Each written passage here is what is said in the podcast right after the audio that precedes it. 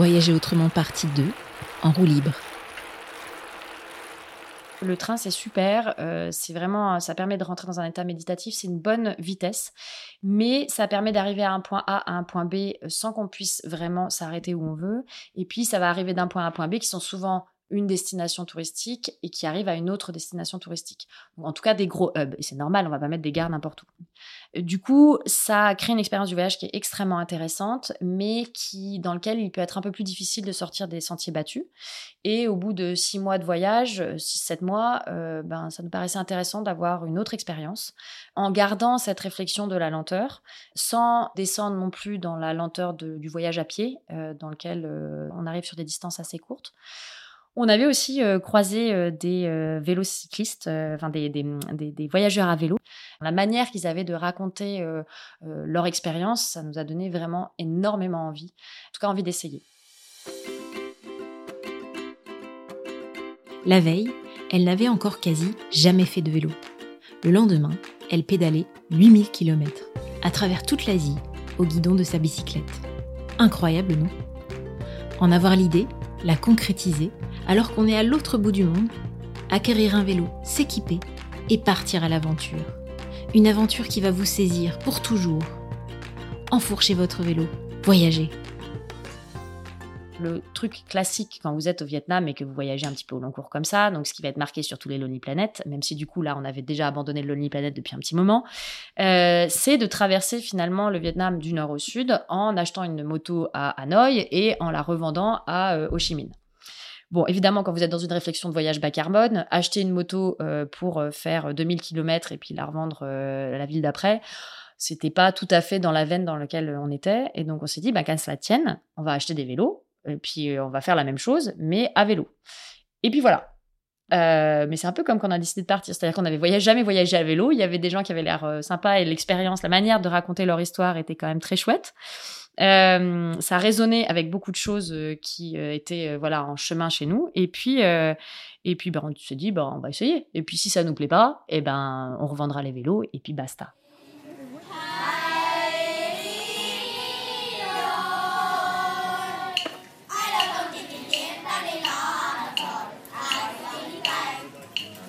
Arrivé à Hanoï, on est arrivé avec plein de plein d'idées reçues, évidemment, comme tout bon Européen qui voyage en Asie et qui se respecte et qui en fait n'y connaît rien. Euh, on est arrivé à Hanoï en se disant on arrive au Vietnam, cité du vélo, euh, on va trouver tout de suite un super vélo pour, euh, pour partir faire nos 2000 km tel qu'on pensait initialement. Bon, bah, ça, c'est méconnaître la réalité de 2015 du Vietnam, qui est encore plus vrai aujourd'hui, c'est-à-dire que c'est plus une, une, cité du vélo, c'est enfin un pays du vélo, c'est un pays du scooter.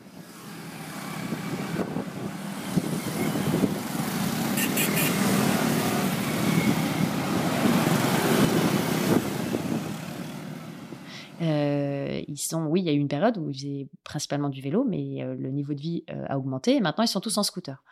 Donc en fait, des vélos compliqués à trouver. Et en fait, vous trouvez beaucoup de vélos, mais qui sont des vélos de course, comme vous trouvez en Europe, des vélos pour faire la sortie du dimanche, vos 200 km sur une belle route goudronnée. Ça, je déconseille par contre pour faire de la cyclo-rando, parce que oui, c'est pas idéal, idéal. Et en fait, il s'avère qu'on a cherché pendant une semaine, on a fait tous les magasins de vélos qu'on trouve à Hanoï. Puis il s'avère que juste à côté de l'hôtel dans lequel on était, euh, il y avait un, mais vraiment un boui-boui, un mec qui vendait euh, des vélos comme ça. Et puis au bout d'un moment, on est allé le voir et on lui a dit, bah voilà, on cherche ça. Le mec nous a dit, mais pas de problème, moi, je, voilà les, fournisseurs que j'ai. Et en fait, ce que je vous propose, c'est de faire un truc sur euh, mesure. Et, et en plus, comme ça, on monte le vélo ensemble. Et, et euh, comme ça, parce que, bah, encore une fois, moi, j'y connaissais rien. J'avais jamais. Euh, je faisais du vélib à Paris. Hein, euh, voilà, ça, c'était mon expérience du vélo. et donc, me dire, bon, bah, je pars, j'ai jamais monté ou démonté un vélo, je ne sais pas comment ça fonctionne, comment je fais. Et là, j'avais quelqu'un qui me proposait d'avoir, en gros, de commander des pièces détachées.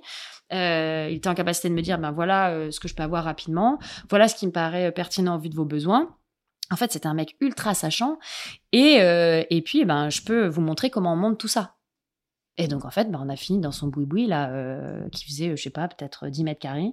Et, euh, et, on a choisi toutes nos pièces. Et finalement, on s'est fait un vélo. Donc, c'est, c'est, c'est des vélos qui viennent de Chine, hein, mais comme, enfin, le cadre venait de Chine, pratiquement tout venait de Chine, mais comme l'intégralité, pratiquement tous les vélos que vous allez trouver sur le marché aujourd'hui. Et puis on a monté notre vélo un peu, un peu sur mesure. et en fait, c'était parfait. Et, c'est des vélos qui ont dû nous coûter autour de, si je ramène en euros, ça devait être autour de 500 euros, avec un équipement qui était, qui était, qui était très bien et qui, encore une fois, nous a permis de faire 8000 km sans aucune difficulté. Euh,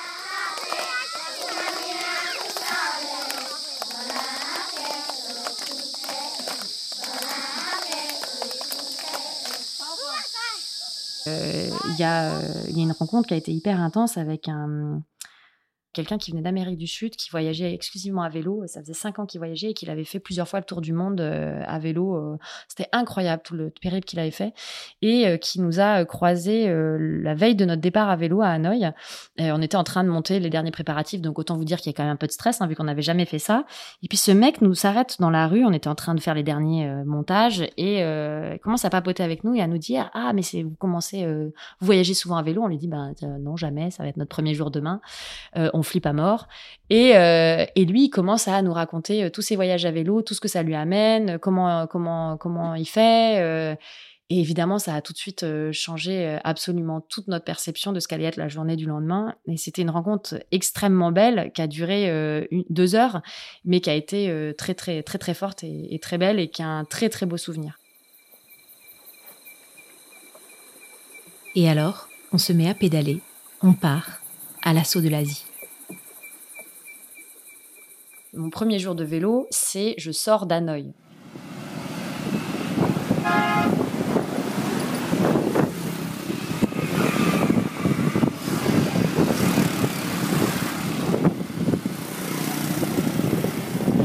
Hanoï, c'est une ville tentaculaire. Pour vraiment sortir d'Hanoï et se retrouver dans la nature, entre guillemets, il euh, faut compter entre 60 et 80 km. J'ai jamais fait de cyclo-rando de ma vie. Euh, voilà, mon, encore une fois, mon expérience du vélo, c'est euh, de temps en temps faire du vélo quand je suis en vacances et puis le Vélib. Et donc, première journée, on fait plus de 100 km comme ça, euh, parce qu'on s'est dit, bah, il faut qu'on sorte d'Hanoï. Autant vous dire que le, la première nuit, déjà, bah, on est rincé. Et puis le lendemain, euh, c'est un peu compliqué. Mais euh, on repart. Et, euh, et en fait, comme ça, petit à petit, c'est là qu'on se rend compte à quel point le corps a une capacité de résilience et d'adaptation et de qui est complètement phénoménal. Hein, au final, enfin, alors peut-être que j'enjolive aujourd'hui, mais j'ai pas un souvenir de souffrance ultime. C'est plutôt un souvenir de euh, cette sortie tentaculaire sans fin de cette ville infinie euh, qui par ailleurs moi m'a fait ça fait partie des expériences qui m'ont fait beaucoup réfléchir et qui ont fait que quand je suis revenue de voyage j'ai changé de secteur d'activité et que je suis allée travailler dans le développement urbain. Mais ça fait partie de ces expériences euh, pour moi vraiment formatrices de sortir de cette ville de voir cette ville presque se construire sous mes yeux de voir la congestion, la façon dont les routes se font, euh, se défont, euh, le trafic, la, construction complètement chaotique et sans fin. Euh, et ça, c'est pareil, c'est quelque chose qu'on ne mesure pas, euh, pour le coup, quand on voyage en train ou en voiture. On ne mesure pas ça. Euh, on ne mesure pas la difficulté des piétons, les espaces pas du tout pensés, pensés uniquement pour la voiture. C'est des choses qu'on ne perçoit pas du tout quand on quand on voyage pas à pied ou à vélo, et que du coup devenaient d'un coup extrêmement prégnantes et, et, et fondamentales.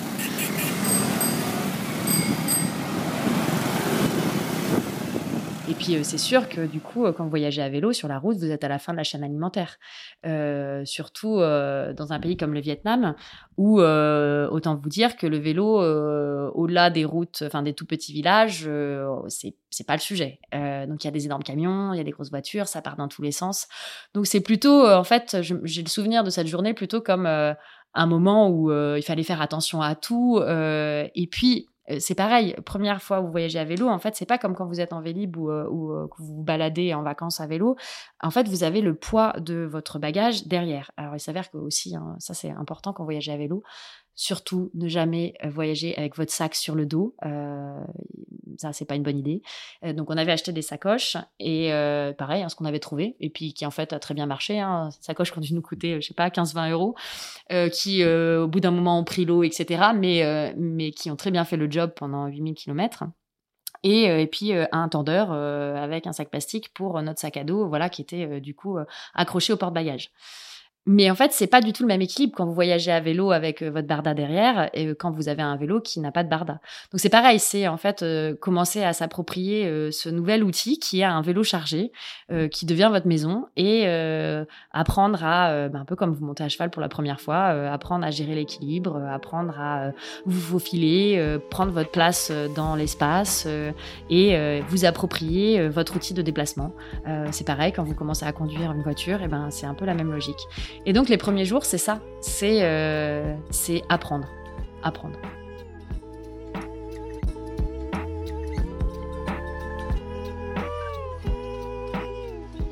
Bon, il s'avère qu'en fait, euh, ça nous a beaucoup plu. Moi, ça a été une vraie révélation, euh, le voyage à vélo, le fait de... Je trouve qu'en fait, c'est la vitesse parfaite pour voyager. Euh, c'est-à-dire, euh, vous faites entre 15 et 20 km/h quand vous voyagez à vélo, hein, parce que ça sert à rien de pédaler comme une brute, puis vous êtes chargé.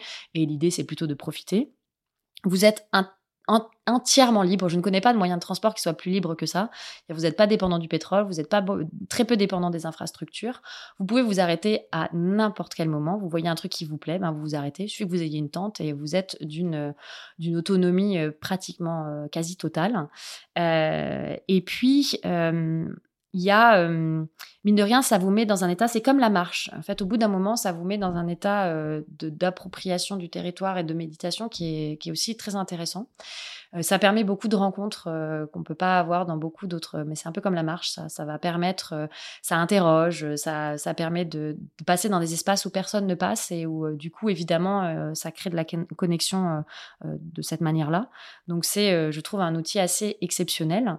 Et puis autre avantage, contrairement à la marche, parce qu'il beaucoup de similarités avec la marche, mais il y a un avantage par rapport à la marche, c'est qu'on peut faire un peu plus de distance. Et puis que surtout, ce n'est pas votre dos qui porte votre sac à dos, c'est votre euh, vélo. Et ça, ça change aussi beaucoup de choses. Pareil, ça peut paraître anecdotique, mais quand on voyage sur des milliers de kilomètres, ça ne l'est pas. Donc, euh, euh, c'était un, enfin, en tout cas, dans ce qui me concerne, ça, a été pour moi un compromis, enfin une, vraie révélation. j'ai trouvé le moyen de, voyage qui, qui me correspondait le mieux. et du coup, ben, évidemment, quand on a passé au Chi impossible de s'arrêter. Et on est allé jusqu'à Singapour, pas tout à fait en ligne droite. Le voyage est un peu synonyme de liberté, la liberté de se laisser aller et de se laisser surprendre. En troisième partie de cette mini-série audio, vous allez vivre la naissance de petites tortues de mer, intense magie d'un moment et totale surprise du chemin. Le voyage nous interroge sur nos vies et nos pratiques, et Alban nous parlera d'un autre de ses chemins, celui de son profond attachement à l'environnement et de sa transition écologique. N'oubliez pas de nous envoyer vos étoiles et commentaires, ça nous aide énormément. Un grand merci à vous.